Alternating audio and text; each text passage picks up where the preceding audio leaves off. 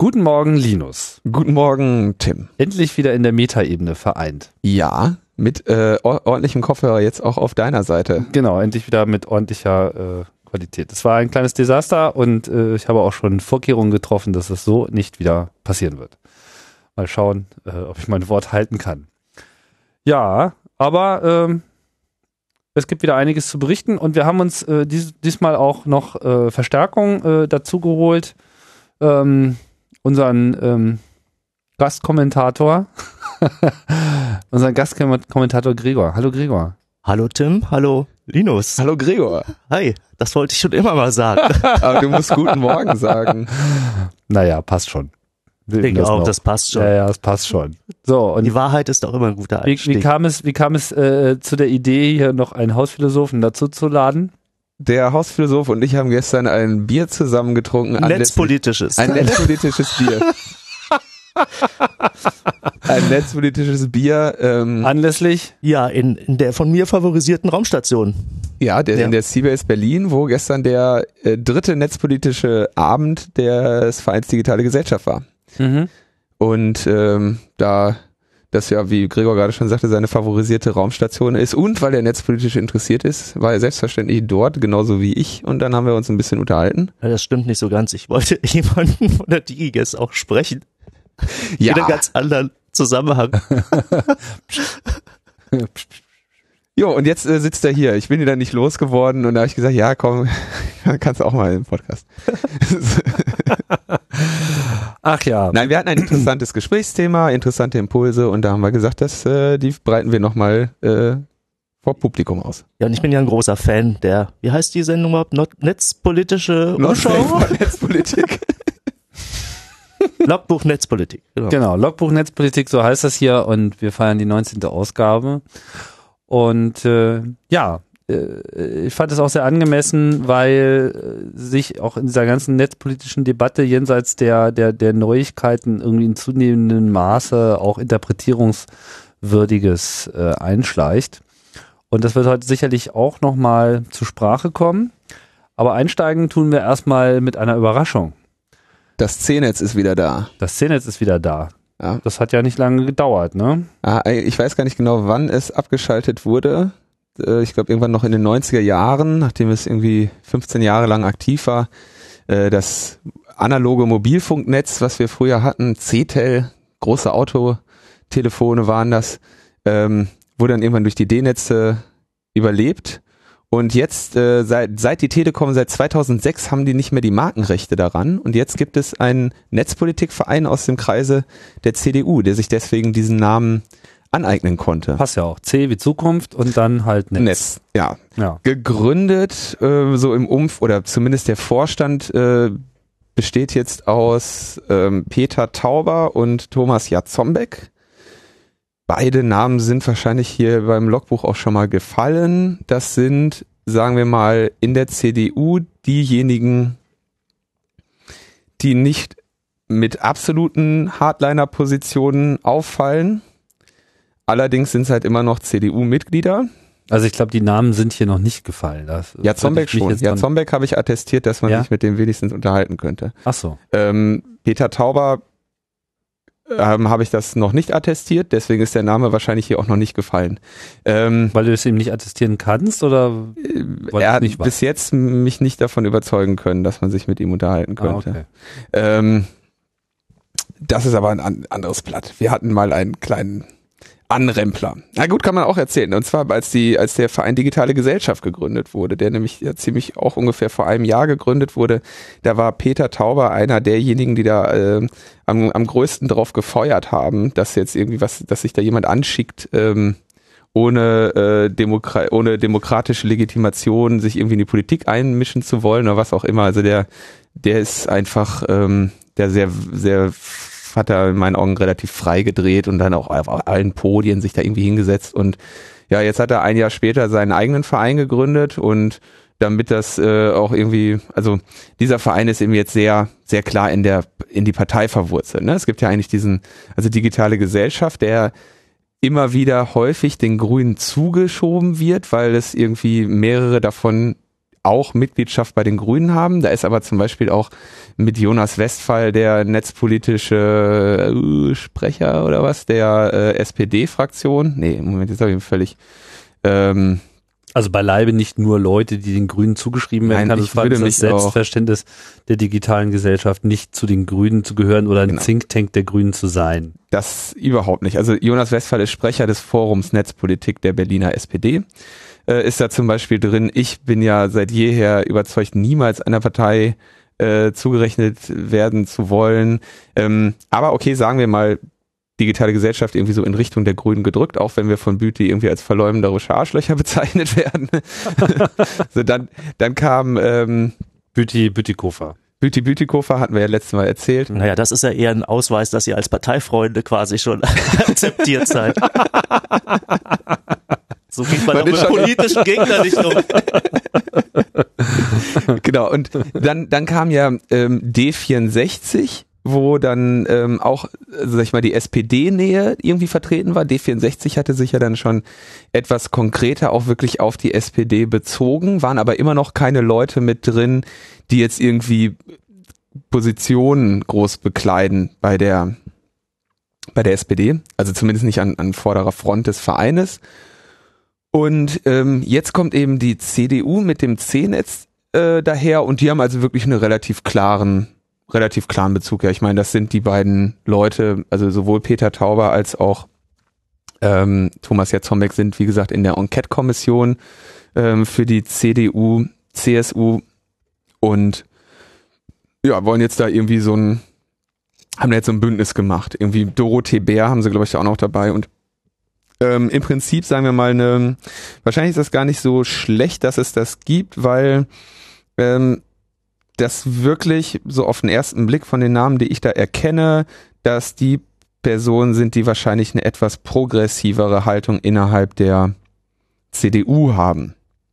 Ähnlich wie das, äh, wie man das bei D64 äh, sagen könnte, dass das eben auch die progressiveren oder zumindest die Vorratsdatenspeicherungsgegner in der SPD sind, die sich da versammelt haben. Gut, Vorratsdatenspeicherungsgegner ähm, findet man dann in der CDU dann nicht, nicht direkt. Also ich habe da mal ähm, nochmal genauer drauf geschaut, welche Positionen es da so gibt.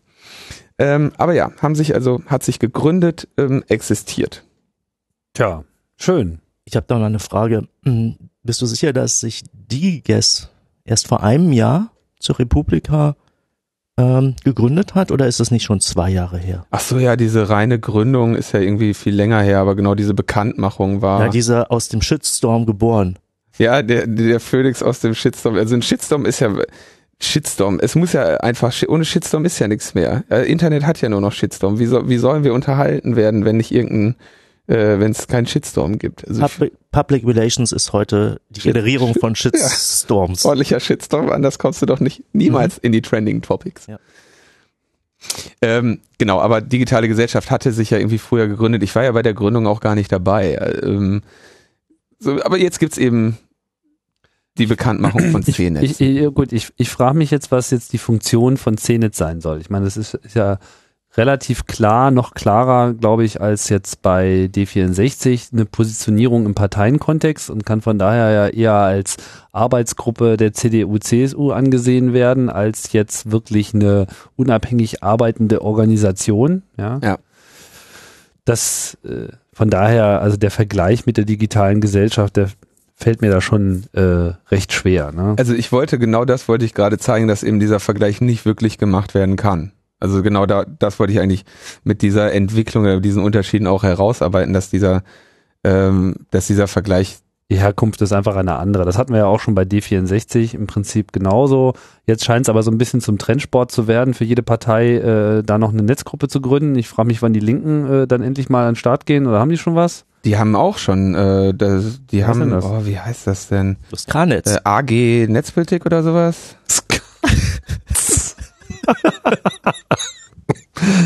das wird eine sehr alberne Sendung heute. Ich glaube, wir hatten das sogar schon beim Thema D64 ähm, schon mal angesprochen. Das weiß ich jetzt gerade selber aber nicht so genau. Wir schlagen das mal nach. Dafür haben wir ja unseren eigenen Podcast. Die LAG Netzpolitik. Landesarbeitsgemeinschaft Netzpolitik der Partei Die Linke in Berlin. Okay, in Berlin nur. Ja, ja gut, das äh, hat sich dann nicht so einen so, so, so einen klanglich äh, herausstehenden Namen gewählt. Nee, aber die haben dann zum Beispiel so diese Netz für alle Konferenzen. Die haben da, also haben auch irgendwie so eine kleine Gruppe, aber irgendwie sowas für so ein Big Player wie C-Netz. Tja, nur die Piraten hinken noch hinterher. Die Piraten, ja, ja Sascha Lober ja, twitterte das ja, die Piraten haben es versäumt. Ja, jetzt hat sogar die CDU hat vor dem Piraten Internetverein. Ja, also, wie stehen die jetzt da? Ja. Ähm, jetzt muss man sich nicht, also wenn man sich das denn so anschaut, wie, was, was, was soll, was will dieses C-Netz? Ja, wofür stehen die? Also sagen, wir wollen eine bürgerliche und verantwortungsvolle Netzpolitik, fairen Ausgleich zwischen den unterschiedlichen Interessen, ähm, wollen die Werte mit Leben füllen, Respekt und Toleranz im Umgang miteinander, also irgendwie wieder relativ komisch, ne? Ähm, dann fangen sie irgendwie an, wie den Freiheitsbegriff irgendwie zu relativieren und so, alles ein bisschen bisschen komisch, aber eben mit einer, mit keine Beliebigkeit ohne Verantwortung. Aber es äh, wird jetzt auch erstmal nichts irgendwie abgelehnt, sondern das ist eigentlich nur so. Das sind so die üblichen Reden. Phrasen, die man so bei ihnen, die man so in diesen Bereichen hört. Ne? Also ähm, wie gesagt, das sind gemäßigte CDUler. Also wenn man so ja Zombeck sagt irgendwie zur Vorratsdatenspeicherung, ähm, sieht er irgendwie differenziert. Er hält es für falsch, sämtliche Mails und Anrufe zu erfassen, fände es aber richtig, IP-Adressen innerhalb eines vernünftigen Zeitraums zurückverfolgen zu können. Ähm, Tauber sagt, ähm, ja, er ist auch gegen die Vorratsdatenspeicherung, weil die Rechte der Bürger nicht durch eine verdachtlose Speicherung ihrer Daten eingeschränkt werden dürfen. Ähm, aber also haben dann immer dann doch noch irgendwie so einen, so einen Hang dazu, so, aber ganz frei können wir es ja jetzt hier auch nicht machen. Irgendwelche Sachen müssen wir dann doch machen. Ähm, man könnte das dann unter, je nachdem wie weit sie dann gehen, natürlich auch ähm, jeweils in so, so eine Art Twist sehen. Wenn ich irgendwie mal die Zitate zur Netzneutralität, über Netzneutralität habe ich mit dem Herrn Jatzombeck schon öfter mal äh, gestritten. Ähm, der sagt dann irgendwie so, ja, ich bin absolut für Netzneutralität und ähm, deswegen müssen wir die nicht Gesellschaft, äh, müssen wir die nicht gesetzlich festlegen, weil dann äh, wird Deutschland von Beamten überwacht und ähm, deswegen möchte er weniger Staat und im Moment gäbe es eben auch gar kein Problem mit der Netzneutralität und deswegen sollte man jetzt das Internet nicht, nicht überregulieren. Ja, während man ihm dann gegenüber sitzt und sagt, ja doch, klar haben wir Probleme mit Netzneutralität, ne? Schau mal hier, Beispiele und so.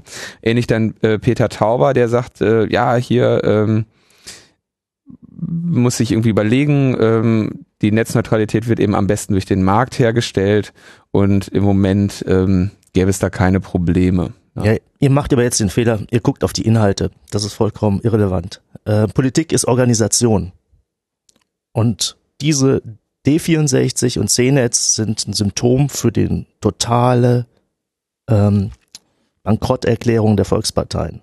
Dass sie nicht in der Lage sind, in ihren eigenen Strukturen einen vernünftigen Dialog mit und über das Internet, über die Netzgesellschaft überhaupt noch zu organisieren. Und deswegen müssen die, die entsprechend das anerkannt haben, äh, die gleichzeitig diesen innerparteilichen Kampf nicht mehr kämpfen wollen, haben sich ausgegliedert. Und das ist quasi schon der Anfang vom Ende. Ja. Also das ist ja These. Äh, äh, interessante These, ja, man könnte das ja auch äh, etwas positiver äh, beleuchten, ja, jetzt werden da neue Akzente gesetzt und so die Widerstandsnester geben sich jetzt klangvolle Namen und versuchen damit äh, innerparteilich halt äh, die Bedeutung des Themas äh, nach vorne zu rücken. Ja gut, dann ist es halt wie ZDF und ZDF Neo. Du weißt, dass du quasi nur noch so Rentner hast, die ZDF gucken und es gibt keine Chance mehr, quasi vernünftiges Programm innerhalb dieses Rentner-Seniorentischs reinzubringen. Also musst du es ausgliedern in so ein Schnellboot. Ja. Ja. Okay, ja. Also, äh, ich denke, dass man sagen, also es ist auf jeden Fall irgendwie eine Reaktion, ne, auf irgendwie gesellschaftliche Veränderungen, auf irgendwie Piratenpartei, Wahlen und irgendwie ein er auf jeden Fall eine Erkenntnis, dass man aber gleichzeitig mit einem Hans-Peter Uhl da oder was in einer Partei ist und dass da, dass man jetzt irgendwie warten muss, bis die ja, aber was mich jetzt wirklich oder? enttäuscht an dieser Initiative ist wirklich genau dieses, dieses schwammiges Ge Ge Gefasel. Was also, erwartest du denn von, von CDU-Lern im Bereich nicht, der Netzpolitik? Ja, gut, vielleicht Ich will jetzt gar nicht sagen, dass ich da besonders hohe Erwartungen äh, gehabt hätte. Ja, trotz alledem ähm, gibt auch auch bei diesen, ich weiß nicht, wie man die jetzt nennen soll, ja, sind das irgendwie Netz, also Netzaktivisten sind es ja sicherlich äh, nicht, ja, Netzpräsente vielleicht, ähm, auch keine klare Wunschvorstellung. Ja, also hier ist mehr so dieses, habt euch doch mal alle lieb und schreit euch doch nicht so an auf Twitter und äh, man muss das ja auch mal, also man könnte es, wenn ich da jetzt versuchen würde, einen negativen Spin reinzudeuten, könnte man auch sagen, es ist so, so, so ein bisschen so ein Beschwichtigungsversuch, äh, ein elaborierterer, so nach dem Motto, ja, na, wir, wir kümmern uns ja auch drum und wir, wir wollen ja auch Ausgleich haben und alles wird gut und lass uns mal machen. Also in den Volksparteien gibt es ja immer auch so einzelne kleinere Fraktionen, oder Plattformen, die bestimmte Spezialinteressen äh, pflegen. Also die CDA, die Arbeitnehmerschaft in der CDU, die Senioren CDU. Dasselbe gibt es, äh, glaube ich, auch bei der SPD, wobei der äh, es gibt die Christen in der SPD, aber Atheisten in der SPD wurde ihnen untersagt zu gründen.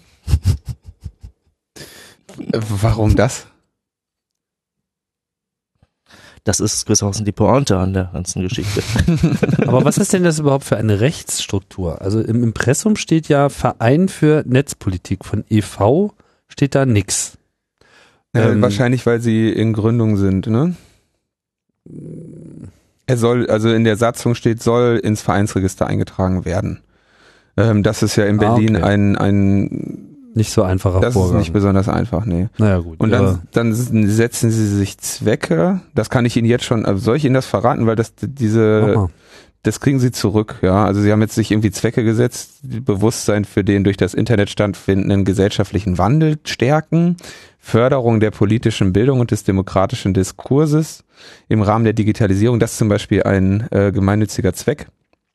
Begleitung politischer Entscheidungsprozesse zu netzpolitisch relevanten Fragen, die ökonomische Bedeutung der Digitalisierung unserer Welt zu vermitteln. Das ist natürlich, ich meine, da, da muss man ganz klar sagen, da haben Peter Tauber und äh, Thomas Jatzombeck, ähnlich wie Jimmy Schulz, durchaus ihren Fokus, ne? ökonomische Bedeutung. Das äh, sehen die durchaus. Also die haben große Sorge, was irgendwie das Abhängen ähm, der deutschen Volkswirtschaft irgendwie im internationalen Vergleich auf diesem Markt äh, angeht und auch natürlich äh, Berücksichtigung mittelständischer Unternehmen und so. Und das haben sie jetzt auch hier als Zweck des Vereins.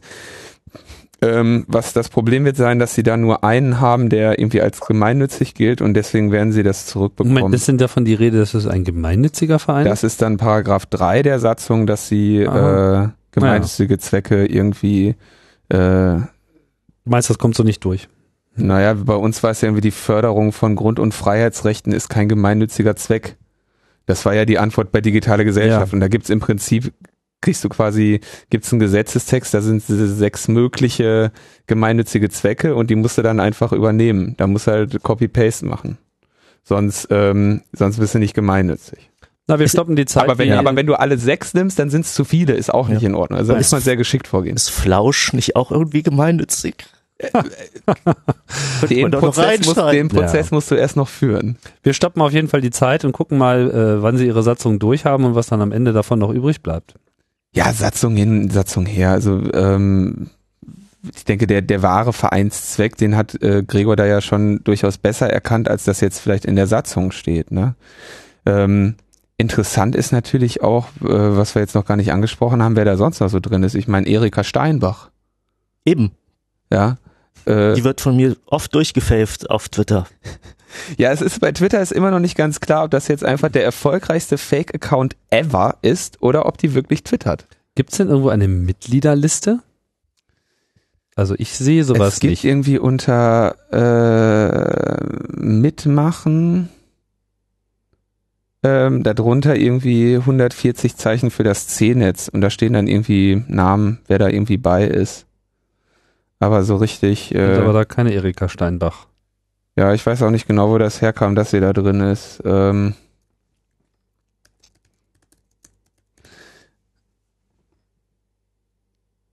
also gibt ja einen Antrag auf Mitgliedschaft, äh, schön als PDF, ja. das kann man dann ausdrucken. Das ist auch sehr wichtig.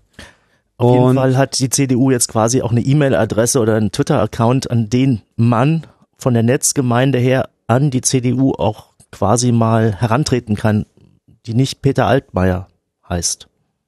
Das ist ja schon auch. Ja, aber wo habt ihr denn diese Information her, dass Erika Steinbach äh, bei, bei Golem, ist? bei Golem steht's. So, äh, Peter Altmaier äh, ist auch Mitglied da. Also, das ist der Nestor dieser Gruppe, ja. würde ich mal sagen. Peter Altmaier, Dorothee Bär, Dagmar Wörl, Erika Steinbach, Präsidentin des Bundes der Vertriebenen. Mhm. Äh, man wolle natürlich auch nach außen wirken, vor allem aber die netzaffinen Mitglieder von CDU und CSU sammeln. Ich sehe uns als Trainingslager an, sagt ja Zombeck. Also ins Bootcamp gehen die da. Äh, es gehe, es gehe nicht darum, Parteimitgliedern das Netz zu erklären. Allerdings spielt dieser Gedanke bei der Gründung wohl eine Rolle. Ähm, und es gäbe natürlich viele äh, skeptische Menschen und so weiter. Ich meine, die sind auch in einer schwierigen ähm, Position da in der CDU. Ich meine, wenn du, wenn du mit solchen Positionen wie, wie sie die haben, ähm, wenn du selbst mit denen irgendwie alleine stehst, ja. Also bei der Vorratsdatenspeicherung relativ ab, relativ in Richtung abwägen und ja, wir müssen alles berücksichtigen. Mit anderen Worten, wir müssen Grundrechte einschränken. Ähm, bei der Netzneutralität dann so auf Seite des Marktes. Es sind ja schon eigentlich ähm, ja, das sind ja Positionen, die schon irgendwie eben auf eine relativ starke Einschränkung des Netzes setzen. Und mit denen sind die immer noch der CDU zu progressiv. Ja, aber kennt ihr den London Brighton Run? Das ist so ein Gedächtnisrennen für äh, die Aufhebung, dass vor einem Automobil ein Mensch mit einer roten Laterne vorweglaufen muss, um die Hühner zu warnen, dass jetzt ein Auto kommt. Und als diese Regelung gefallen ist, war das natürlich ein großer Tag für die Automobilisten. Jetzt müsst ihr euch quasi vorstellen, sind diese, sofort 100 dieses, C dieses C-Netz, das ist gewissermaßen Leute, die sind wie Automobilbesitzer in einer politischen Struktur, wo alle dafür sind, dass weiterhin aber die rote Laterne geschwenkt wird. Und deswegen müssen die natürlich erstmal sich außerhalb organisieren, weil sie so mhm. eine revolutionäre Forderung haben. Weil, okay, ja. Ja. Und äh, deswegen haben die es auch wirklich schwer. Also wir, vielleicht um es abzuschließen, wir, wir sind sehr gespannt, was aus der Richtung kommt. Wenn die eine Wirkung in die CDU entfalten könnten, dann wäre der im Zweifelsfall der CDU einen Gefallen getan und unter Umständen, ähm, da die CDU ja doch irgendwie immer in Regierungsnähe äh, irgendwo verkehrt, ähm, wäre damit im Zweifelsfall auch Deutschland einen Gefallen getan. Ja, ich will jetzt nicht sagen, dass die, ähm, dass deren Positionen sich hundertprozentig mit meinen Überzeugungen decken, aber meine Überzeugungen äh, sind ja jetzt auch nicht das ähm, das Entscheidende. Sie sind auf jeden Fall äh, könnten eventuell das Potenzial entfalten der CDU irgendwie. Ja, wir sehen das, glaube ich, genauso wie bei der D64. Wir warten jetzt erstmal, was äh, kommt jetzt als der Ankündigungen und Webseiten. Ähm, D64 hat ja äh, vollmundig da große Konferenzen, Veranstaltungen und tralala angekündigt. Ich glaube, bisher ist aber auch noch nichts Konkreteres angekündigt worden, oder? Äh, bin mir bei CNET steht da jetzt nicht so sehr viel davon. Ähm, wir warten mal ab. Ja. ja. 100 Tage, dann kommen wir nochmal vorbei. Ich glaube, auf irgendeinem Blogpost hat er ja schon gesagt, dass, dass man sich nicht an diese 100 Tage halten wollen würde. So läuft das aber im so Mediengeschäft. Das, ja, da. Kannst schon mal einen, einen Tag vom Kalender abreißen, ja. Gut, weiter. Ja, ähm, kurze Sache, Österreich, ähm, nee, Österreich, fangen wir, Großbritannien machen wir, ne? In Großbritannien äh, soll die Vorratsdatenspeicherung ausgebaut werden. Also es gibt schon eine? Ja, die haben ja sowieso, also ähm, Großbritannien, ich meine, die haben ja eine Vollvideoüberwachung der, der Innenstädte, ja. Also, George Orwell hat einfach voll recht gehabt. Also, also so voll, ja. Das ist, das ist wirklich krass. Das ist, das ist wirklich krass. Wobei ich hatte da mal so eine, ein lustiges Erlebnis in, in äh, London. Das war ein, ein sehr witziger Fahrradunfall, weil, weil ich unvertraut bin mit der, äh, mit, die fahren ja alle auf der falschen Seite. Und das hat dazu geführt, dass ich einen, einen Fahrradunfall gebaut habe, der sicherlich sehr, sehr witzig war. Und ähm, die diese Möglichkeit, sich dann dieses Video zu bestellen, weil man kann sich ja, weil man guckt einfach kurz auf die Uhr. Du hast einen Fahrradunfall gemacht, der sehr witzig war. Der war unglaublich witzig. Das war daran so ja, Nichts passiert und, und sah sicherlich sehr beknackt aus. Ach so. Und ähm, dann haben wir, gab es also tatsächlich die Möglichkeit, sich irgendwie für eine für eine jetzt nicht nicht kleine, aber immer noch bezahlbare Gebühr kann man sich dann so das Video holen. Ja, also da, da von irgendeiner Überwachungskamera, die es vermutlich gesehen hat. Genau, dann guckt man irgendwie und sagt, ja, hier, wo war das ungefähr? Quasi nach deinem Fahrradunfall schaust du kurz auf die Uhr. Mhm.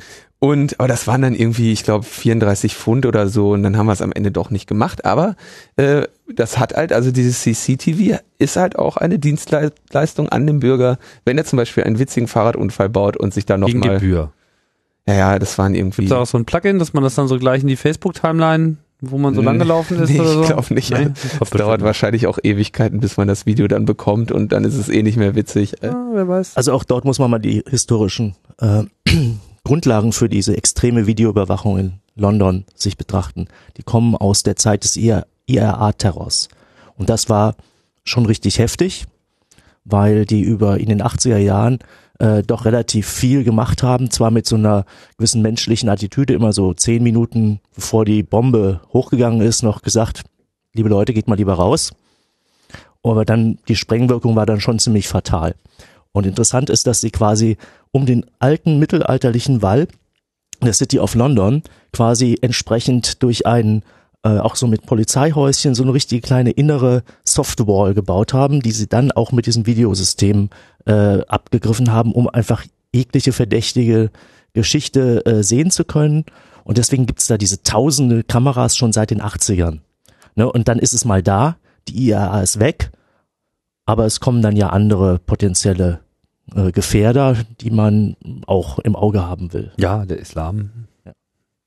Mhm. Also es ist jetzt nicht so ein dass der Brite an und für sich gewissermaßen anlasslos sich äh, äh, erstmal in diese Videoüberwachung gestürzt hat, sondern das ist ein, ein ja ein Beifang eines längeren Konflikts. Ja, ja, gut. Ich meine, es gibt halt äh, ausreichend Bedrohungsszenarien, das stimmt schon. Trotz alledem äh, gibt sich der, der gemeine Brite äh, der, der Totalüberwachung auch wirklich äh, sehr frei hin. Das ist halt einfach so. Es gibt da verhältnismäßig wenig Widerspruch in der Gesellschaft dagegen. Es gibt nicht diese Sensitivität, wie wir sie hier in Deutschland äh, kennen. Was mich so ein bisschen, was ich halt von daher lustig finde, weil in Deutschland haben sie alle Angst vor dem Orwell-Staat, ja, aber beschrieben wurde halt eigentlich äh, England und, und, und, und genau da äh, sind einfach so viele dieser, dieser, dieser Basisideen einer, einer Vollüberwachung drin, nicht? Weil hier auch die Kennzeichenerfassung und äh, wenn du halt in die Stadt willst, etc., mit Mautz und, und, und, und all das, was ja hier immer zumindest einen gewissen Widerstand erzeugt hat, das war da nicht. Aber was soll denn jetzt dieser Ausbau, ähm, also was soll denn jetzt noch ausgebaut werden? Wie, in welchem Zustand befindet es sich und was kommt oder was soll hinzukommen? Ähm, Und wer will das? Also muss das vielleicht kurz. 2009 wollte die Labour-Regierung ähm, schon so eine so etwas einführen, dass sie also sagen, wir wollen noch mehr, äh, noch besser Kommunikationsdaten bekommen. Und zwar, äh, also sprechen wirklich einfach ja von Kommunikationsdaten und weisen darauf hin, dass ja jetzt irgendwie die Leute nicht mehr nur über Telefone, nicht mehr nur über E-Mails kommunizieren, sondern eben auch Instant Messenger, äh, SMS. Äh, okay, SMS hatten sie schon, aber dann hatten sie ja zum Beispiel auch diese Zwischenfälle mit dem BlackBerry Messenger. Wir erinnern uns, der war äh, ganz kurz ähm, während dieser London Riots äh, geriet RIM da in Verruf. Mhm. Einerseits, weil behauptet wurde, dass die ganzen ähm, Randalierer sich irgendwie mit äh, verschlüsselten Nachrichten über den BlackBerry Messenger eben zum Plündern verabredet hätten. Mhm. Ähm, gleichzeitig, weil Research in Motion, der BlackBerry-Hersteller, dann zugegeben hat, dass das Ding nicht so verschlüsselt ist, dass sie es nicht, also es ist nicht Ende zu Ende verschlüsselt, hat Research in Motion gesagt, ja, äh, wir helfen der Regierung dabei, äh, hier die Leute hops gehen zu lassen. Ähm, und ähm, also da gab es ja schon diesen Zwischenfall, also BlackBerry Messenger, dann Social Networks, ähm, Online Gaming steht hier jetzt auch, ich weiß nicht genau, aus welchem Grunde sie das meinen. Also es gibt ja, Teamspeak. Ach genau, ja, wenn man irgendwie World of Warcraft, die reden ja auch miteinander, die Menschen, ne? So, also die Leute können auf sehr viele Wege irgendwie Das wäre sowieso der Plan für Terroristen, ja. Planen ihren Anschlag einfach bei World of Warcraft, ja.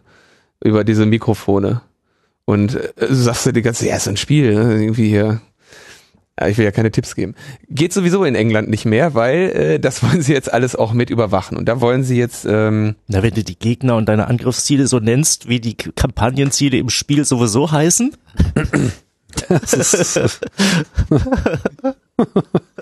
so, jetzt ähm, haben wir den, haben wir ja David Cameron mit der Conservative Party momentan da äh, an der Regierung in England und die haben das jetzt wieder, ähm, haben dieses, diesen Plan jetzt wieder aus der Tasche geholt. Und ähm, jetzt gibt es da äh, keinen, noch keinen genauen ähm, Entwurf zu, aber es ist eben angekündigt, dass sie sagen, hier, wir wollen jetzt ähm, ausweiten unsere Pläne, wer an Kommunikationsdaten kommt und wie und ähm, möglichst viel damit mit irgendwie ein mit mit äh, mit aufnehmen. Ja, also Vorratsdatenspeicherung, wie sie irgendwie existiert, ähm, reicht uns jetzt nicht. Wir wollen mehr. Hm. Sie wollen mehr, also länger speichern oder mehr Daten ja, also wie gesagt, zum Beispiel irgendwie eine, eine Rechtsgrundlage dafür schaffen, dass sie effektiv irgendwie Facebook oder in solchen Systemen halt auch eine klare, äh, klar geregelte Prozesse dafür haben, da einen schnellen Zugriff zu bekommen. Und am besten live. Also irgendwie so eine, so, so eine stellen sich wahrscheinlich so eine Art API vor, wo sie dann, wo sie dann live da reinschauen können. Also so eine Abhörschnittstelle in Teamspeak sozusagen.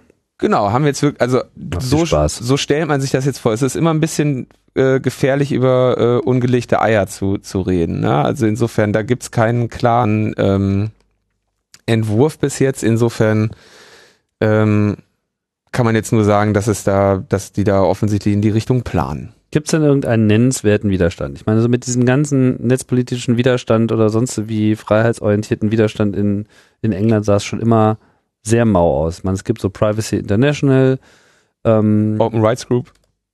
Die Open Rights Group.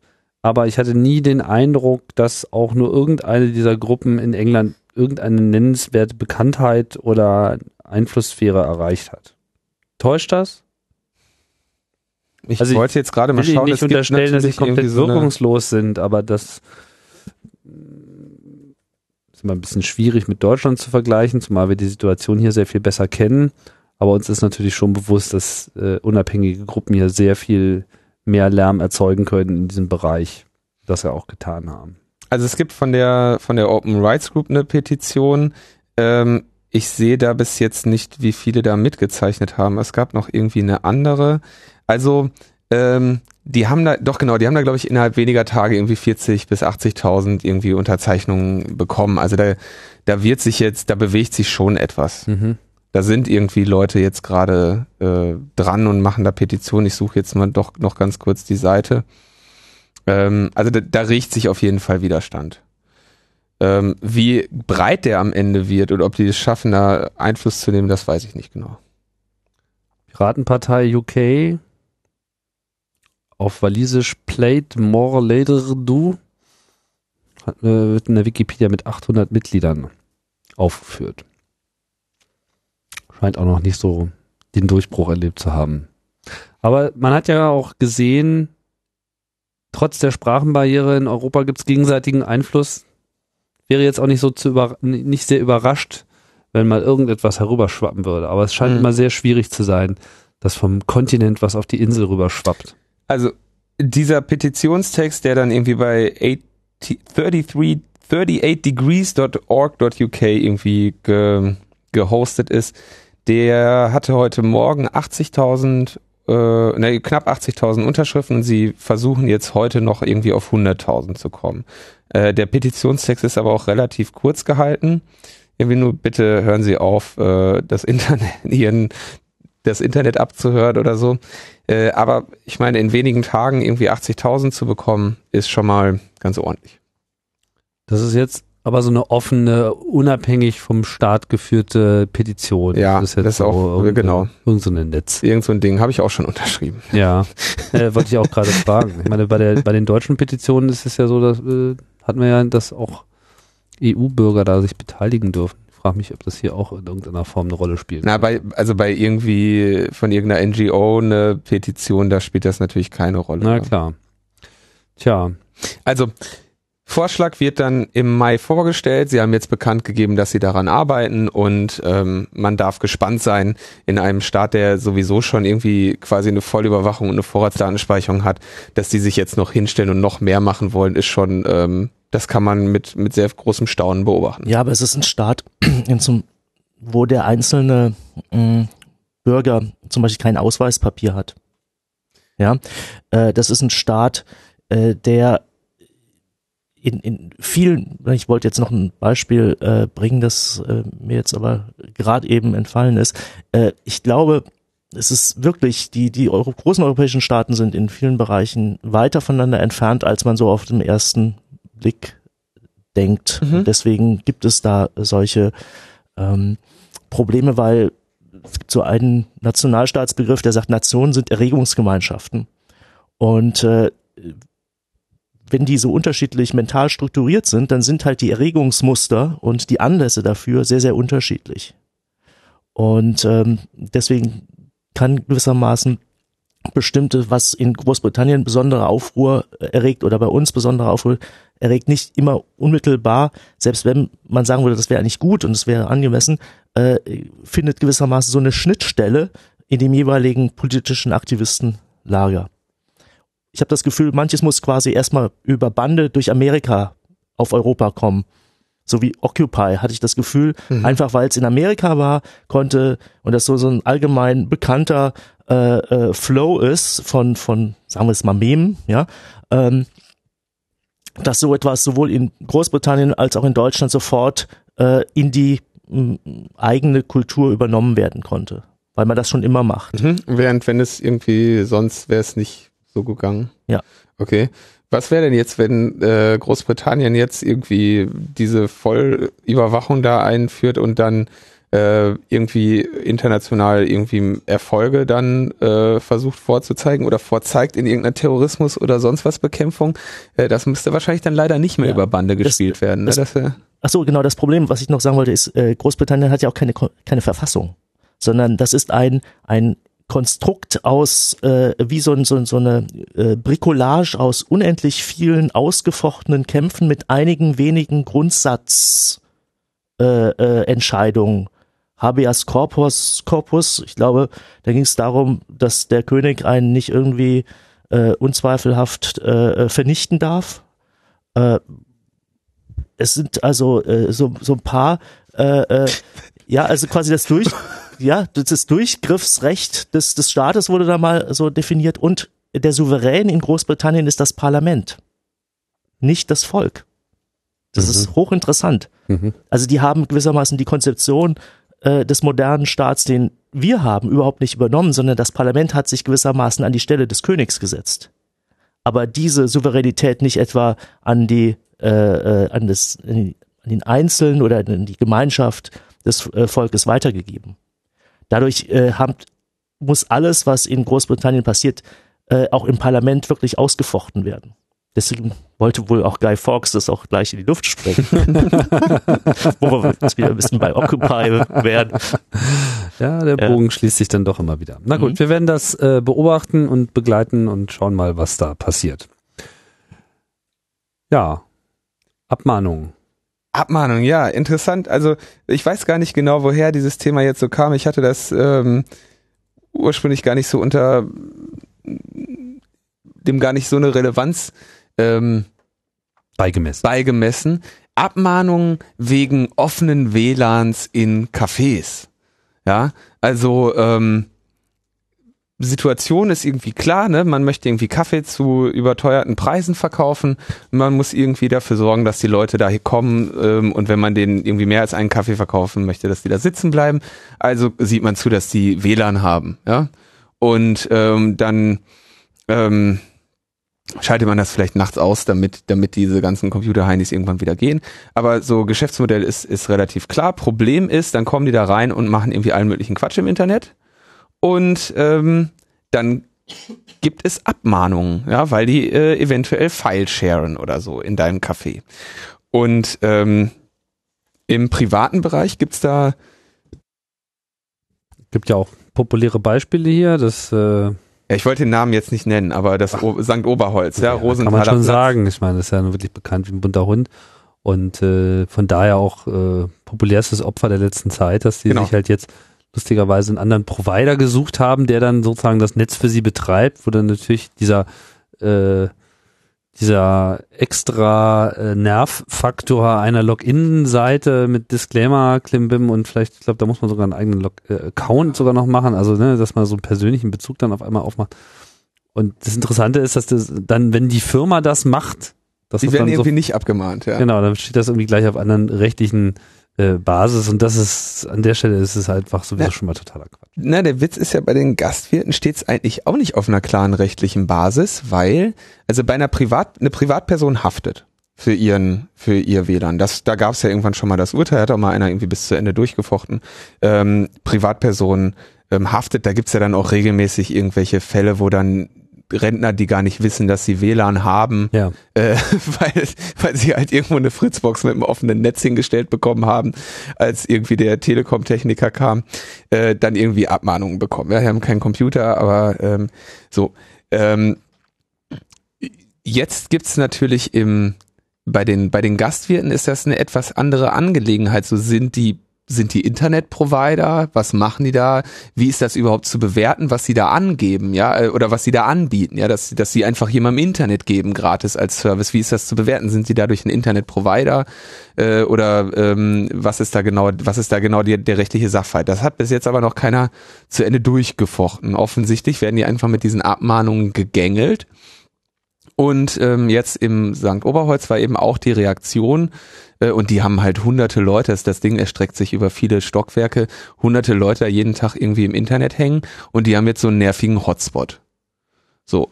Und äh, diese Hotspot-Anbieter, ja, die haben ja offensichtlich dann wahrscheinlich irgendeinen Provider-Status, er weiß der Geier, die werden ja, halt ja, nicht haben. Ja, genau, weil die sind ja dazu verpflichtet, da neutral äh, zu sein. Ja, also dabei, dabei könnten absurd. die wahrscheinlich, weil sie ihr, weil sie alles registrieren, wahrscheinlich können die auch einfach die Nutzerdaten rausgeben. Ja, da musstest du dich, dann bei denen musst du dich ja registrieren mit mit irgendeinem, was weiß ich, im Zweifelsfall, äh, wenn es irgendwie so ein Hotels-Hotspot ist, vielleicht so auch irgendwie mit deinen Kreditkartendaten oder mhm. was auch immer. Mhm. Wie dem auch sei, Abmahnungen in offenen WLANs und da sind wir ja so ein bisschen, es geht natürlich bei diesen Abmahnungen dann um ähm, äh, Geld. Um, um Geld ja, und ums Urheberrecht. Ne? Also wir haben, wir haben da eigentlich auch wieder so einen, einen Schritt in Richtung äh, Versuch, des Versuchs irgendwie zu verhindern, dass die Leute äh, dass die Leute irgendwie anonym im Internet sind. So, ich meine, was mit Internetcafés? Ja, weiß ich jetzt gar nicht. Warum ist jetzt da die Rede von von von Cafés, die Kaffee verkaufen? Gibt ja auch Cafés, die keinen Kaffee verkaufen, sondern primär Internet. Was was wie ist die Lage bei denen? Weiß ich jetzt einfach nicht. Vielleicht haben die entsprechend ähm, klare klare Regelungen dafür. Aber so man man sieht irgendwie, es gibt ja gerade Wir stellen ja meistens auch die Computer. Ja und kann ich da trotzdem dann irgendwie äh, was Böses mitmachen, irgendwas runterladen? Naja, weiß ich nicht. Vielleicht kein BitTorrent-Client drauf, kannst du nicht installieren, lalala, okay. macht ja auch keinen Sinn, mhm. wenn es nicht dein Rechner ist, etc. Also mhm. Das ist vielleicht auch nicht so ein großes Problem, aber wie sagt man so schön im Internet, eher nahe. I'm not a lawyer. Genau, also es geht auf jeden Fall äh, irgendwie so in diese Richtung, ähm, zu versuchen, irgendwie zu verhindern, dass irgendwie Leute anonym im Internet unterwegs sind. Ähm, und da kommen wir jetzt eben in dieses große, äh, in dieses große Themengebiet Urheberrecht, wo ich dann noch nur als kurze Meldung erwähnen wollte, dass es ja in, in Österreich seit längerer Zeit irgendwie diese Kunst hat Recht ähm, Kampagne gibt, der irgendwie dann auch diese Gegenkampagne äh, äh, Kunst für Freiheit oder sowas ent entgegengesetzt wurde.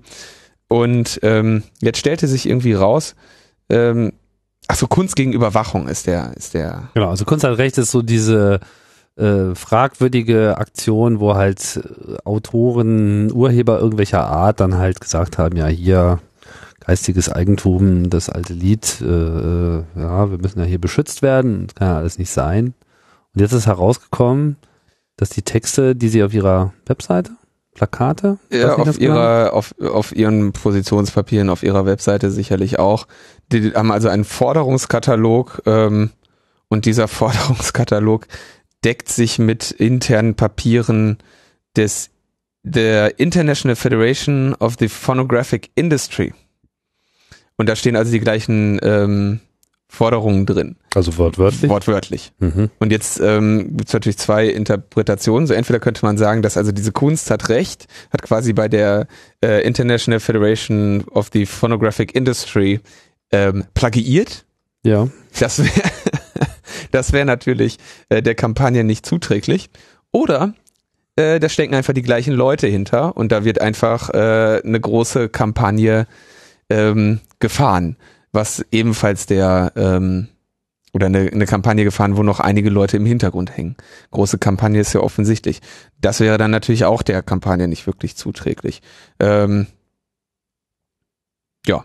Mehr kann man dazu eigentlich erstmal nicht sagen. So viel Aber kann man dazu nicht sagen. Urheberrecht war auf jeden Fall in der letzten Woche äh, ein heißes Thema. Ja.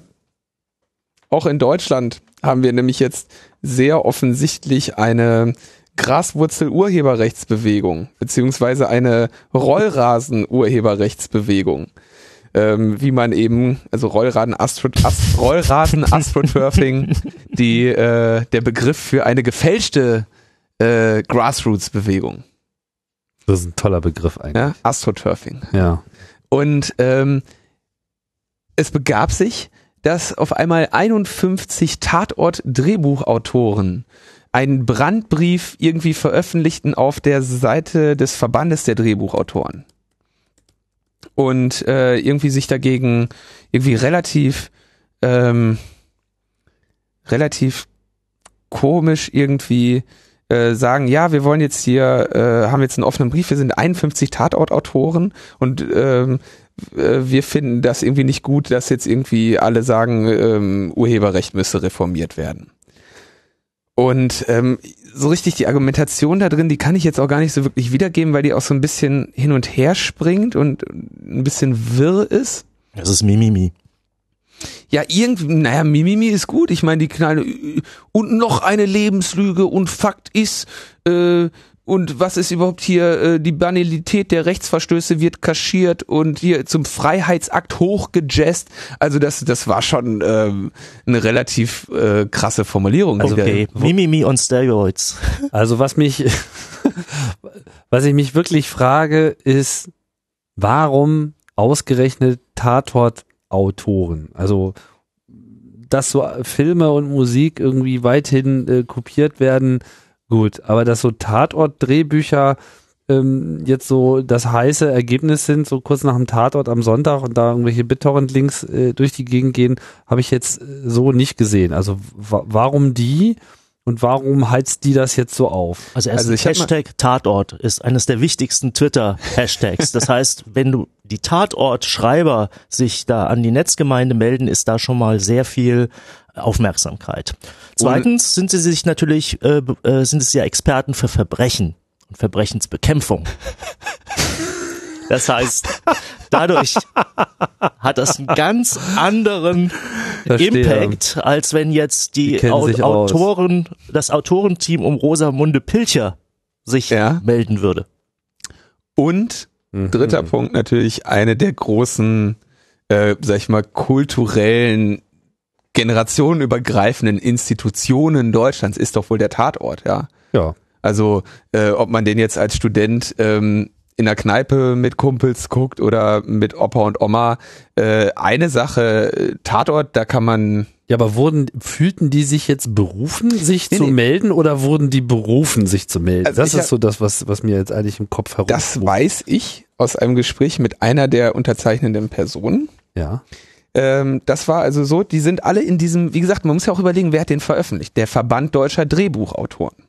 Und da sind die alle drin. Oder einige dieser Personen. Ja. So, und dann kam offensichtlich eine E-Mail ähm, von dem, ah, jetzt habe ich den Namen vergessen, aber derjenige, der das Ganze äh, wahrscheinlich der erste Unterzeichner oder so, oder ein Professor, Doktor so und so, der da irgendwie auch mit draufsteht. Der schickte also offensichtlich gezielt von diesem Verband aus an jene Mitglieder, die auch ein Tatort im Portfolio hatten. Das heißt, bevor überhaupt da irgendwie so ein Brief geschrieben oder bevor die überhaupt informiert wurden, dass es einen solchen Brief gibt, ähm, stand schon fest, wir wollen einen Brief der Tatortautoren. Und es stand auch schon der Inhalt fest. Die E-Mail, die die nämlich bekamen, war gerichtet an, ich glaube dann irgendwie etwas über 50. Ein paar haben auch gesagt, nee, ich schreibe da meinen Namen mal nicht drunter. Ähm, ging also dann eine E-Mail an die und sagte, lieber Tatortautoren, wir haben hier einen offenen Brief, ähm, unterschreibt den mal. Oder bitte gebt uns zurück, gebt uns mal eine, eine Antwort, ob ihr den unterschreiben wollt. Mhm. Und das haben die dann, äh, haben die irgendwie gesagt, ja, ja, mach mal, ist schon ganz in Ordnung. Das heißt, da haben jetzt nicht 51 Leute am großen runden Tisch gesessen. Jetzt müssen wir mal was machen. Oder, oder irgendwie ein Etherpad gehabt oder Sondern so. Die wussten auch gar nicht, dass eigentlich nur nach Tatortautoren überhaupt gefragt wurde? Äh, das weiß ich jetzt nicht genau. Die Frage haben wir so, so genau nicht gestellt. Hm. Ja, aber es war also wirklich, ich meine, kannst du dir ja vorstellen, dass da jetzt nicht 51 Leute irgendwie äh, an dem an dem Ide an dem genauen Wortlaut dieses Briefes irgendwie gefeilt haben. Ja, aber äh, so der, der wurde quasi vor, vorgeschrieben und dann mal zum Abnicken und äh, einmal select äh, select äh, name from database where äh, portfolio includes äh, Tatort und ähm, zack offener Brief. Ja. Und äh, dann hat er natürlich, ich meine, diese Marke Tatort dazu nutzen, wenn man sich das nur mal so überlegt, natürlich treffen sich nicht 51 Tatort-Autoren irgendwie in der Kneipe und sagen, wir müssen jetzt mal einen offenen Brief schreiben. Ja, die wohnen ja auch irgendwie über ganz Deutschland verteilt. Ja, ja. Und außerdem schreiben die ja nicht alle die ganze Zeit nur Tatorte. Ich meine, so ein Tatort, da schreibst du vielleicht äh, mal einen, ja, wenn du jetzt nicht wirklich etabliert bist. Und dann kriegst du da deine äh, so und so viel tausend Euro für. Ähm, aber du bist ja nicht vom Beruf, du hast ja nicht auf der Visitenkarte stehen Tatort Drehbuchautor. Ja. Also das war schon gut orchestriert, wer immer Absolut, das äh, eindeutig, sich ausgedacht ja. hat. Eindeutig äh, orchestriert. Ganz, ganz, ganz offensichtlich. Naja, es gab natürlich dann auch gleich den äh, entsprechenden Gegenwind. Ja, also erstmal ähm, es ähnlich wie bei Sven Regner schossen dann überall die äh, Blogartikel äh, aus aus dem Boden, ne, wo wo das alles falsch ist. Und das war in diesem Fall auch wirklich eine Sisyphos-Arbeit, weil ähm, da irgendwie an so vielen Stellen irgendwas aufgegriffen wurde. Ich meine, obwohl es irgendwie ein, ein formulierter schriftlicher Text ist, haben die dann noch mehr äh, Knoten irgendwie als als Sven Regner in einer undifferenzierten freien Äußerung, wo er einfach mal frei nach nach Laune gesprochen hat. Was für Knoten? Äh, also Mindfuck ist wahrscheinlich, also so, so verdrehte äh, Argumentation und irgendwie Lebenslüge und dann äh, selbsternannte Problemlöser. Wenn man Urheber und User besser stellen will, braucht es ja einen, der diesen alle haben wir alle, alle haben alle wieder lieb Kompromiss bezahlt und, und irgendwie, also so völlig, mhm. also irgendwie so, so, so, das ist ja kein Argument, also wer redet davon, dass da irgendwie einer was bezahlen muss? Es geht ja davon, äh, es geht ja hauptsächlich wird ja dafür argumentiert, dass die User die Urheber direkter äh, vergüten, sodass mehr Geld bei den Urhebern ähm, landet. Man will ja eigentlich die ähm, die Stärke der oder die Position der Urheber stärken gegenüber den ähm, Rechteverwertern. Und ähm, auch hier ist natürlich wieder dieses große Problem, dass äh, Urheber- und Verwertungsrechte andauernd in dieser Debatte gleichgesetzt werden. Ja, interessant fand ich hier so die, die Adressaten, ja. Also es wendet sich ja schon Gegen in der ersten Zeile an die liebe Grüne, liebe Piraten, liebe Linke, liebe Netzgemeinden. Mhm. Also ja, schließt das dann auch Peter Tauber mit ein, ja frage ich mich jetzt so, das C-Netz, die, gehören die eigentlich dann auch zur Netzgemeinde? Das die haben sich deswegen schnell noch gegründet. Sie wollten auch angesprochen sein. ja, also es ist schon wirklich absurd. Ja, und dann, also es geht schon irgendwie los, dann irgendwie ähm, die demagogische Suggestion, es gäbe keinen freien Zugang zu Kunst und Kultur mehr. Also, komm, äh, auf jeden Fall, dass diese, diese Argumentation war, war so, so verworren, dass selbst die Antwort des CCC, ähm, der ist ja eigentlich, in, da kamen dann die 51 ähm, Hacker, äh, die sich zusammengesetzt haben und den Tatort-Drehbuchschreibern in einem offenen Brief geantwortet haben, der war nicht viel kürzer.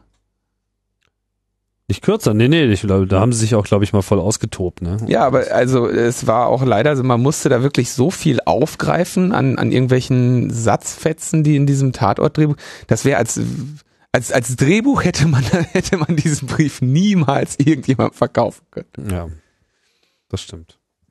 Aber interessant ist natürlich wirklich diese äh, Sache, dass es orchestriert ist, ne? dass irgendjemand sagte, hier, Verband der Drehbuchautoren, schnapp mal deine besten Pferde im Stall, das sind die mit Tatort, das ist, die haben die beste Wirkung, ja. Ähm, gut, man hätte jetzt vielleicht auch irgendwie die Drehbuchautoren der erfolgreichen deutschen Kinofilme nehmen können, aber ähm, die Marke Tatort ist da sicherlich doch noch um einiges stärker als die deutschen Kinofilme. Auf jeden Fall gucken jeden Sonntagabend mehr Leute äh, Tatort als, als, als je irgendwie ein deutscher Kinofilm an Reichweite erreicht. Oder selten. Kann ich jetzt so direkt nicht miteinander vergleichen, aber wie auch immer.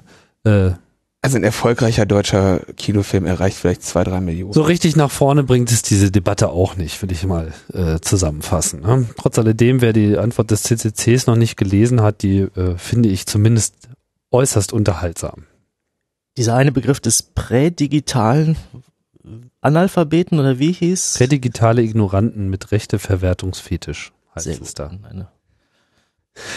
ist schon sehr unterhaltsam. Kann man sich mal durchlesen. Gibt es auf jeden Fall ein Sternchen dafür. Mhm. Und wird auch nochmal interessant. Auch wenn die 51 Hacker ja äh, nicht unterzeichnet haben, ja. Also wo die jetzt sind, ist mir nicht so ganz klar. Ich weiß aber, dass die diesen Text zumindest kollaborativ geschrieben haben, in einem Etherpad. Ja, das, kann, das kann ich also. Äh Und es waren genau 51, ja. Das wäre cool gewesen, wenn sie einfach in Auftrag Etherpad. und, und das, der Name wäre auch überall. Also die haben sich auf jeden Fall ähm, im Gegensatz zu dem zu den äh, zu dem Text der 51 Tatort-Autoren äh, ist es so, dass dieser CCC-Text tatsächlich kollaborativ entstanden ist und da auch einer ähm, internen Debatte äh, sich stellen musste. Ja, kommen wir dann vielleicht zu unserem äh, abschließenden äh, Blick in die Zeit. So ein bisschen so den Eindruck, irgendwie äh, die Berichterstattung über die Piraten nimmt, äh, naja, Überhand ist vielleicht äh, die falsche Bedeutung, aber man hat so das Gefühl, die nächste Runde wurde eingeleitet nachdem sie ja jetzt äh, äh, nach Ewigkeiten hochgejubelt äh, wurden und äh, die Alternative und bla bla bla. Jetzt haben sie irgendwie zwei Landtagswahlen gewonnen, jetzt wollen auf einmal alle wieder äh, Ergebnisse sehen. Ähm, mangels viel Freizeit, also ich war äh, im Urlaub letzte Woche, äh, konnte ich nicht alles so, so mitverfolgen, was vor allem auch so auf den Fernsehkanälen lief. Wie hat sich das euch so dargestellt? Ja, also für mich ist es schon ein Durchbruch. Und zwar wirklich, das ist aus meiner Einschätzung, äh, mit den Piraten als Phänomen ähm, treten wir da so für die Bundesrepublik in eine neue, neue Phase des politischen Systems ein. Und das finde ich hochinteressant. Wir selbst in unserer Filterbubble kennen die Piraten ja schon ganz lange. Oder das sind ja, weil viele Piraten kennen wir länger, als es die Piratenpartei gibt. Mhm. Und äh, jetzt haben wir natürlich auch so einige äh, Freunde und Bekannte an die Piraten verloren und äh, dafür an den Landtag. Ja, wobei man dann sagen muss, ähm, äh, das Land hat dafür gewonnen. Auch so schmerzhaft es dann ist. Und ich hätte das nicht nicht gedacht. Ich habe äh, die äh, Gründung der Piraten wirklich aus nächster Nähe mitbekommen auf der Visits of Ost 2006 ich glaube, ich weiß nicht, ob das eine spontane Geschichte war, dass aus so einer, aus so, einer, so einer, dieser schwedischen Truppe äh, sich dann so ein paar Leute äh, in Berlin gesagt haben, das machen wir jetzt auch. Los, Piraten, wir mhm. gründen uns. Und äh, äh, das weiß ich nicht genau auf jeden Fall. Es gab dann so eine Art Party in der Seabase, das habe ich auch noch so mitbekommen. Und das war ganz klar so APPD, Spaßpartei. Äh, die haben das zwar schon selber ernst gemeint, aber der der öffentliche oder nach außen durchdringende Eindruck war, okay, das ist so ein, so ein, so ein Spaßprojekt. Mhm. Und das dümpelte dann ja auch vor sich hin. Und dann kam eben dieser Zensursolar-Moment äh, mit auch den, äh, mit dem interessanten 2009er Bundestagswahl-Ding. Und das hat ja eine unglaubliche äh, ein Ruck ging durch Deutschland. Da ging ein Ruck durch Deutschland und ich bin so ein bisschen sauer auf die Wähler, warum sie jetzt die Piraten mit teilweise 12 Prozent angeben. Also was ist das für ein, ein feiges Pack, dass sie sich nicht äh, vor drei Jahren schon äh, wenigstens mal mit 3,8 oder mit 4,8 oder 5,8 Prozent bei den Piraten angemeldet haben. Erst jetzt, haben. Wo, wo, wo sie merken, ah, meine Stimme ist nicht verloren, ähm, da setzen sie dann auf einmal drauf. Also äh, das finde ich ja ganz interessant. Und dass die Piraten es wirklich geschafft haben, weil nach 2009, nach diesem, diesem ersten Begeisterungssturm, ähm, war es dann ja schon ein bisschen zäh, die zwei Jahre. Also hat, hättet ihr vor genau einem, das war vor einem Jahr, ne, hättet ihr eine namhafte Summe darauf gesetzt, dass die Piraten ins äh, Landesparlament äh, Berlin einziehen? Nö, hätte ich nicht. Hätte ich nämlich auch nicht. So. Und, ganz klar. Ja, und die Wende kam mit dieser exzellenten Plakataktion. Ja. Und da war es dann wieder so, dass ich einfach auch selber von mir sagen musste, äh, sechs Plakatmotive und vier von den sechs Leuten kenne ich persönlich. Dieser Partei kann ich irgendwie nicht die Stimme verweigern. Ja? Also, also ich kenne die persönlich, aber ich mag die dann auch. Also es hätte ja auch sein ja, können, ja. dass ich die alle persönlich kenne und so. Ähm, und es ist halt auch ein äh, und jetzt machen die einen, einen Durchmarsch und äh, äh die letzte Woche hat im Nachklang der, der, der erfolgreichen Saarlandwahl äh, ein vollkommen neues Level erreicht. Denn die, der Berliner Erfolg war immer noch unter ja, Berlin. Die, dieser so, Möglichkeit, da gab's, da gab's mal die Republikaner und die, äh, die grün-alternative Liste oder AL, also die waren immer schon erfolgreich. Das konnte man so unter diesen Chaos-Haufen äh, Berlin irgendwie ab, äh, tun. Aber Saarland als so ein bisschen zurückgebliebenes, spät entwickeltes Bundesland ja. Spät hinzugekommenes ja. Bundesland, genau. Äh, jo, äh, das, das hat also wirklich die, die Sache geändert, plus dass jetzt äh, diese, diese äh, zwischengeschobenen, nicht im Terminkalender vorgesehenen Landtagswahlen dazukamen, ähm, ist natürlich eine neue Situation und für mich ist so, so dieser, dass der Fokus und nicht der Spiegel, sondern der Fokus mit diesem Motiv, mit den momentan berühmtesten Piraten so aufgetaucht ist. Die Marina Weißband wirklich super zurechtgemacht, äh, mal ganz anders fotografiert, als man sie sonst sieht. Richtig so Cover Girl-like, plus noch äh, so, so, so eine Mischung aus diabolischem Schalk und so einer Joschka Fischer haftig Aura äh, der äh, Christopher Lauer. Also dieses Ding ist toll, weil ähm, es dieses, dieser Fokus spricht so dieses, die klassische Mittelschicht an, die immer auch so ein bisschen Existenzangst hat. Ja, der Spiegelleser weiß mehr und der lässt sich so gerne ein bisschen kitzeln von irgendwelchen Schocknachrichten, das belastet ihn nicht. Der Fokusleser, der braucht immer die tausend besten Ärzte, 100 Top-Rechtsanwälte für ihren Erfolg. Das erinnert mich immer so an High Fidelity, wo die Jungs auch immer äh, diese diese Top-Listen ja, für alles machen ja, müssen. Ja. Es scheinen so so Nick Hornby-Fans zu sein, die da im Fokus ja, das sind, lesen. Die die Fokusleser sind äh, letztlich äh, sicherheitsbedürftige, hilfebedürftige Menschen und die brauchen Stabilität in ihrem äh, anstrengenden Job. Und äh, dass der Fokus gewissermaßen sagt, wir erklären das nicht nur, sondern wir sagen auch und zeigen diese Personen auch im Sinne von, da ist eine neue Chance. Also das wird, ist, ich habe den Artikel nicht gelesen, aber was ich gehört habe, war, dass es kein Verriss ist. Und auch die äh, Aufmachung äh, schien mir äh, relativ positiv, wie ich das schon besprochen habe. Und dann kam, glaube letzte Donnerstag, ich würde jetzt mal sagen, auch Piraten intern war das Peak Pirate.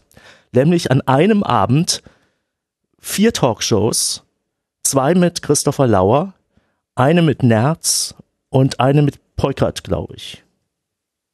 Tarsun, kann das sein? Mhm.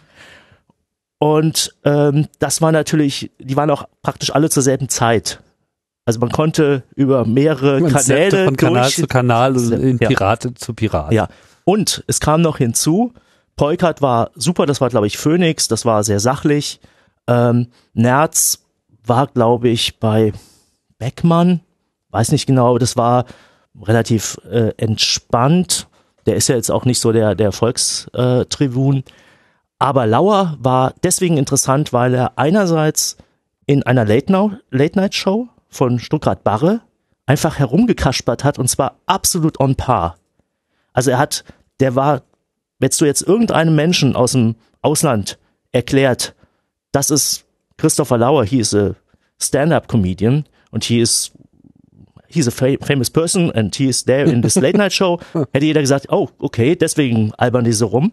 Aber der hat also sich nicht verhalten wie ein Politiker, sondern war genauso schnell mit all den zynischen Witzen und äh, das ist so ein kleines Ding, das, das für mich gezeigt hat, dass das sich einfach auch kommunikativ auf einer ganz anderen Welle äh, lebt und nicht nur im Netz, sondern eben auch wirklich in der, in der Darstellung. Hochinteressant.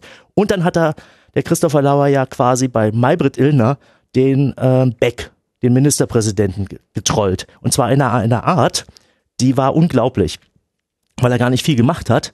Und der Beck äh, war deswegen so aus dem Häuschen, weil er äh, auf zwei Ebenen herausgefordert wurde. Nicht nur als Politiker, sondern er ist quasi der geheime Chef vom ZDF. Und das war sein Sender. Mhm. Und er kommt dann nach Berlin, wo sie ihn schon mal weggemobbt haben. Mhm. Und äh, äh, normalerweise rastet er nicht so aus, aber äh, der wurde gewissermaßen in zwei für ihn wichtigen Positionen von dem Lauer äh, äh so dermaßen äh, äh, bedrängt, dass da eine äh, wirklich ungute Situation entstanden ist und die dann wiederum der Christopher Lauer in einem FAZ-Artikel besprochen hat, dass er gesagt hat, das macht alles keinen Sinn mehr. Und das fand ich total spannend, dass er wirklich gesagt hat, wir sollten aus diesen Showveranstaltungen uns zurückziehen, weil äh, ein ernsthafter politischer Dialog ist dort nicht mehr möglich.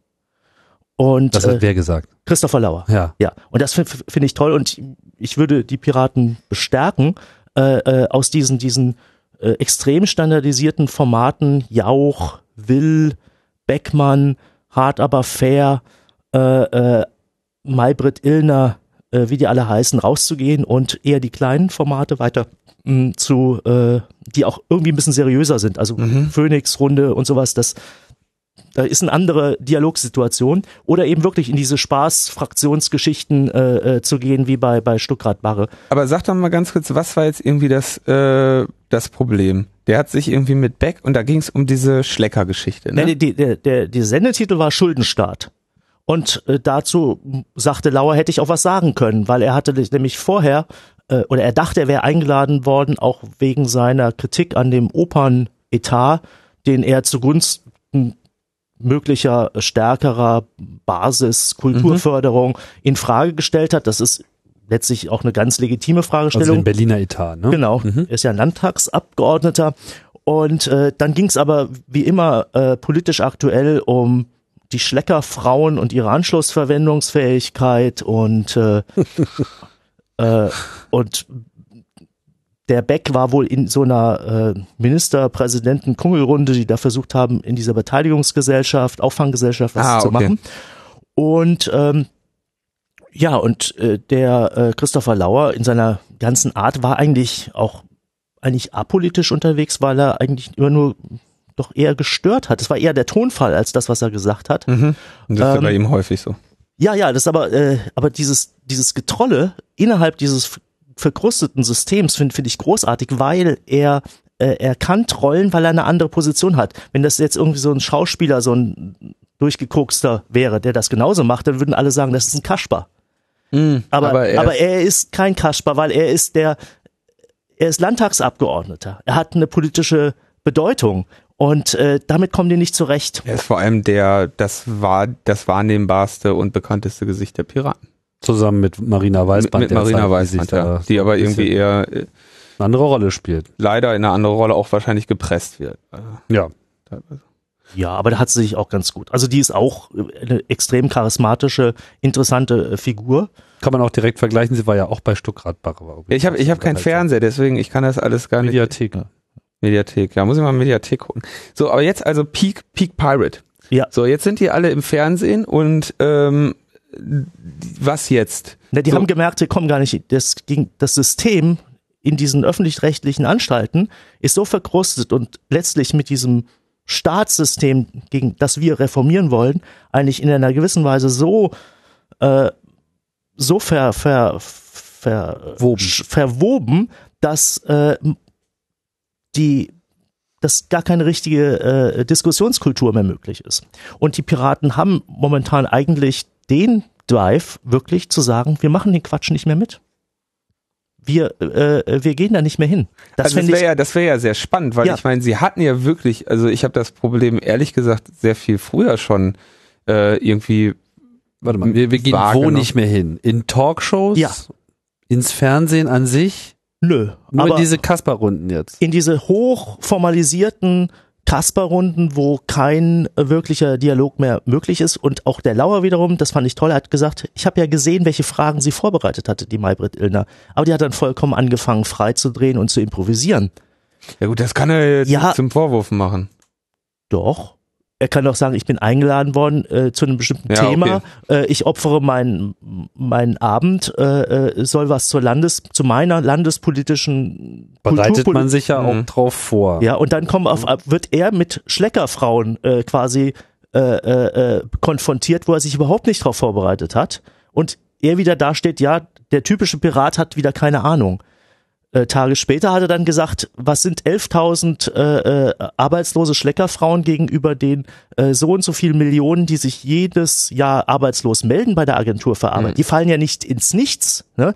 Also auch diese, diese standardisierten, ritualisierten Formen von Erregungs äh, äh Merkmalen, mhm. die da in diesen Talkrunden aufgerufen werden und vollkommen am Thema vorbeigehen. Zu sagen, gibt's Steckerfrauen sicherlich ein Problem, aber es gibt doch die andere. Problematisch ist erstmal der Begriff, den finde ich schon unmöglich. Ja, ja. Schleckerfrauen. Schleckerfrauen. Anschlussverwendung für Schleckerfrauen. Also das, das, das, das, das, das hat mich, äh, da konnte ich mich noch nicht mal mehr drüber aufregen, so, so entlarvend wie diese Begriffe waren. Aber jetzt trotzdem nochmal, ähm, eigentlich kann doch Christopher Lauer glänzt doch gerade in diesen Formaten. Ja, also ist doch unvergessen irgendwie sein Auftritt da äh, Bärbel Höhn äh, bei Anne Will, wie so, also gerade ja, gut, in diesen aber, äh, Formaten aber glänzt er doch, wenn ja, alle anderen nämlich irgendwie mit ihren vorgefertigten ähm, Phrasen kommen ja. und die ja, gut, aber dass jemand glänzt, ist das eine. Dass man jetzt wirklich in so einem Diskurs, ich meine, das ist ja vielleicht eine extrem überhöhte Erwartung an so ein Format, ja, aber wäre es nicht schön, wenn man mal in dieser Diskussion auch wirklich zu Ergebnissen käme, ja, warum macht man das? Warum ja, inszeniert man das? das Weil ja es eigentlich nichts anderes ist als politisches Schlammcatchen. Es geht einfach darum, dass die Leute sehen wollen, dass da jemand auf der Fresse landet und irgendwie ordentlich äh, das Hemd braun macht und, und, und, und, und dann haben irgendwie alle ihren Spaß gehabt. Ja, aber ist egal, äh, wie jetzt der Griff angesetzt wurde. Ja, und Polizsimulation eigentlich äh, betrieben wird. Und das seit, seit vielen Jahren. Ich habe das Gefühl, endlich besteht mal die Chance, diese, diese seit 20 Jahren aufkommende Polizsimulation in diesen öffentlichen äh, Runden zu durchbrechen. Und äh, äh ich fände es begrüßenswert, wenn die Piraten sagen würden, wer uns zuhören will, soll doch einfach das Parlamentsfernsehen gucken. Wir trollen dort schon ausreichend. Ja, ja? ich sag, ich sag nur von der Palme wedeln. Ne? Ja, ja. Äh, letztens zur.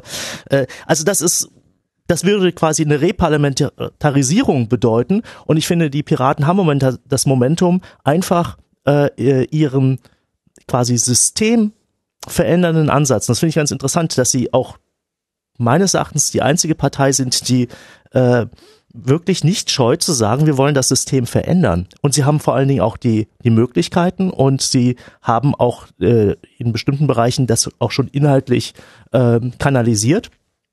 Und äh, ich finde das äh, absolut großartig und äh, ja, ich glaube, dass äh, das etwas ist, was jetzt wirklich auch dazu führt, dass die ähm, Altparteien, das ist ein bisschen ein blöder Begriff, weil äh, oder die etablierten Parteien jetzt herkömmlich ja die Konvention, konventionellen Parteien. Ja, die konventionellen Parteien Waschmittel. ja, äh, dass die jetzt wirklich in, in, in Panik geraten äh, und Internetvereine gründen. Ja und vor allen Dingen weil sie wissen wenn die Piraten weitermachen und das ändern dann sind sie die herkömmlichen Parteien in jedem Fall nicht mehr systemrelevant. Hm. denn das Tolle an den an den Piraten ist sie berufen sich auf das Grundgesetz und da steht eben nur drin, die Parteien wirken an der Willensbildung mit. Die gesamten Auswüchse des Parteienstaats, das ist so wie Flash, das sich aufgesetzt hat, ja. Ich sehe eine Person jetzt hier so ein bisschen lachen. Ja, und die Piraten sehe ich so ein bisschen als Flashblocker, die uns quasi zeigen, äh, wie durchseucht eigentlich unser System ist ähm, in dem entsprechend jetzt überall so ein kleiner Flag äh, mal gemacht wird, weil Koalitionsausschuss. Ähm, die, wie der Parteienstaat die, das öffentlich-rechtliche äh, Fernsehen durchdrungen hat, da war dieser Back-Moment für, mhm. für mich sehr interessant, weil äh, äh weil das sich auch so auf der politischen Ebene total äh, proportsgenau äh, austariert wird und das nicht sta also das ist nicht staatsfern, sondern das ist parastaatlich, ja, wie in Paramilitär und äh, äh, das finde ich äh, großartig und ich sehe da wirklich einen revolutionären Moment und ich kann die Piraten nur äh, ermuntern, jetzt bei der Stange zu bleiben, weil das wird jetzt richtig heftig. Also du würdest jetzt, weil du sagtest gerade äh, Peak Pirate, ich will da nochmal drauf zurückkommen. Also die Piraten haben jetzt offen, oder du sagst, die Piraten erkennen jetzt, dass sie, ähm, dass dieser Medien, diese Medienauftritte irgendwie wie so, sagen wir, wie so eine gefährliche wie, de, wie das giftige Gewächs sind, äh, was irgendwie jedes Mal irgendwie gut zündet und irgendwie Spaß macht, aber letztendlich vielleicht irgendwie ihre Partei- oder Politikkultur, äh, für die sie irgendwann mal mit Überzeugung angetreten sind, äh, ihnen irgendwie ein bisschen entgleiten lässt. Und deswegen sagen sie, ähm, okay, nein, wir stehen wirklich für den nicht für den Marsch in die Institu Institution oder durch die Institution, sondern für die Veränderung der Institutionen durch ihre Unterwanderung und ja. den, den, die wirkliche nachhaltige Beeinflussung des politischen Systemes weniger als seiner Ergebnisse. Ja, der, der Anspruch war ja schon bei den Grünen, ja, Basisdemokratie, imperatives Mandat, Rotation, alles ist gescheitert, weil sie nicht die Tools hatten. Die Piraten als wirklich netzaffine Partei so, haben diese Tools, ich glaube, sowas wie Etherpad, äh, wie Mumble, diese Art und Weise, wie momentan mit allen Instrumenten, die wir auch schon alle seit Jahren nutzen, die aber in den, in den Groß- äh, und äh, Strukturen und den bürokratischen Institutionen des politischen Apparats überhaupt noch nicht durchgedrungen sind, das wird denen eine Effektivität verschaffen. Die Piraten sind wirklich wie diese somalischen Schlauchboot-Piraten, äh, äh, äh, die quasi um die Supertanker Kreise drehen und äh, äh und mit der Strickleiter hochklettern. Ja, aber auch manchmal äh, dann doch auch mal ordentlich eins auf die Mütze bekommen. Ne? Also ich, ich teile viel von dem, äh, äh, was du sagst. Ich würde jetzt mal sagen, es ist eine sehr optimistische Sicht auf die Dinge. Ähm, auf der anderen Seite, The Empire Strikes äh Back und wir haben ja jetzt hier im wahrsten Sinne des Wortes. Äh, The Empire Strikes Back mit E, ja? ähm, ich bin mir noch nicht so, so richtig sicher. Ich habe jetzt auch, wie gesagt, die äh, letzten Beiträge alle noch nicht nachgeschaut. Äh, auf der einen Seite muss man sich auch nichts vormachen. Die Medien greifen die Piraten derzeit auch deshalb auf, weil es einfach eine geile Story ist. So, ja, und sie pumpen sie jetzt in ihre Kanäle rein und sie haben gesehen, ah, alles klar, wir haben da jetzt hier irgendwie einen schönen äh, super äh, Polit-Kasper da am Start, der ordentlich austeilen kann, der irgendwie vom Comedy-Format bis zur äh, ne, bis zur Talkrunde äh, wunderbar passt und äh, ja, dann haben wir noch das Mädel und äh, jetzt suchen sie Händering noch nach äh, nach dem dritten oder vierten, der auch noch ganz gut äh, tun würde, weil die sind halt schon alle ein bisschen überbucht, ne? Ja. Äh, und und machen sich da halt einfach ihre Stars. Normalerweise läuft es dann einfach so, in dem Moment, wo sie dann das Feld auch äh, gesichtet haben und wissen, womit sie wedeln können, dann beginnt dann eben auch der nächste Teil und dann äh, das sehe ich halt in Ansätzen auch schon, ne? so hier, da werden dann immer so diese Stöckchen vorgehalten. Da gab es auch wiederum schön äh, gekontert von äh, Christopher Lauer, fand ich zumindest, weiß ich gar nicht, wer war das, Tagesspiel, war das auch der Fokus, dieses Telefoninterview, dann auch immer so, ja, das hier. Mit 12, NTV, ne? Äh, NTV, genau, genau. also hier so 12 Prozent und äh, ja, was, was machen sie denn, wenn sie da mal in der Koalition sind und so weiter. Also äh, er hat das sehr geschickt ja. gemacht, er ja. ist da äh, nicht auf Stöckchen getreten, ne? aber auf jeden Fall die Lunte Seite wird da schon mal ausgelegt, äh, um jetzt einfach mal zu sehen, so, ah, jetzt, jetzt lassen wir sie auch mal schön ins offene Messer laufen. Es wird sehr interessant äh, sein zu sehen, ob die Tools, die du da erwähnt hast, ja, die offene Kommunikation, so diese, diese Schnellalarmsysteme über Twitter etc. ausreichen werden, um da alle, die von den Piraten in die Öffentlichkeit geschickt werden oder gezogen werden, ähm, ausreichend da zu briefen. Mich erinnert es auch sehr an die Zeit, wo ich auch, sagen wir mal, so der Öffentlichkeitsarbeit des, des Clubs noch ein bisschen näher äh, stand und äh, wo man auch immer wieder so mitbekommen hat, ne, äh, wie man sich da eben auch ähm, zu wehren hat und welche, äh, welche Tricks da gefahren werden seitens der Medien. Also das ist auf jeden Fall ein Punkt. Ja, aber ich sehe noch, noch eine Gesellschaft grundsätzliche Veränderung, ähm, ähm, auf die auch Linus gestern steil gegangen ist und mich deswegen eingeladen hat. Nämlich, dass es ein bisschen so eine Art, mm, dass es schon ein Milieu ist, das in den Piraten sich widerspiegelt. Ein Milieu, dem wir uns sicherlich auch nahe äh, äh, oder zugehörig fühlen können.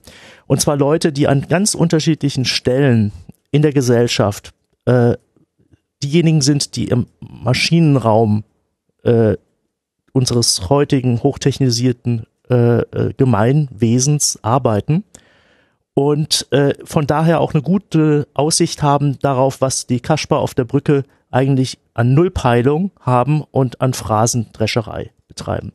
Und in dem Moment, da war der Zensursolar äh, äh, Konflikt genau ausschlaggebend, hatten diese Leute, die gewissermaßen mit der Ölkanne und der Pelzmütze auf dem Kopf die Erdachse ölen, das Gefühl, äh, jetzt verarschen sie uns aber. Jetzt, wir sorgen dafür, dass euer Scheißladen läuft und jetzt nehmt ihr uns auch noch das Internet weg. Mhm. So das Einzige, was wir im Heizungskeller irgendwie haben, um Spaß zu haben, da mischt ihr euch jetzt auch noch ein. Jetzt langt's.